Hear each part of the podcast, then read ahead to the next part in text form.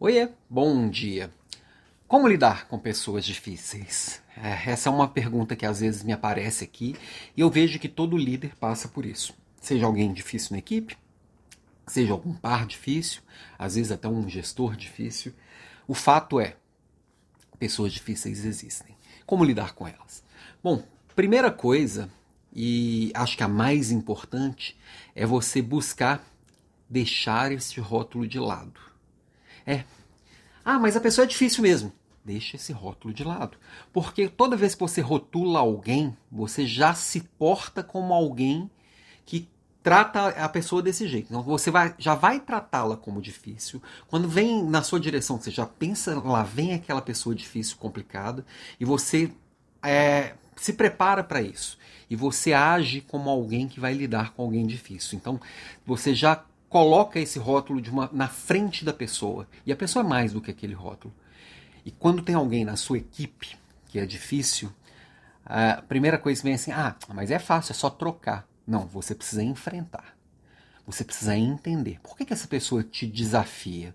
Por que essa pessoa é difícil para você? Ela não é difícil. Ela está difícil para você. Tira o rótulo da frente e entende. Geralmente, quando tem alguém difícil na equipe, esse alguém é alguém que ou tem características muito parecidas com a nossa, e geralmente aquela característica nossa que a gente não gosta muito, então ele fica esfregando a gente mesmo na nossa cara, ou ele é muito bom em alguma coisa que você não é, isso te incomoda. Os dois casos, você tem que trazer essa pessoa para perto, que ela vai te fazer bem, ela vai te ajudar a se conhecer, ela vai te ajudar a ter melhor aquilo que você não tem tão bem. Então é importante ter essa pessoa do lado.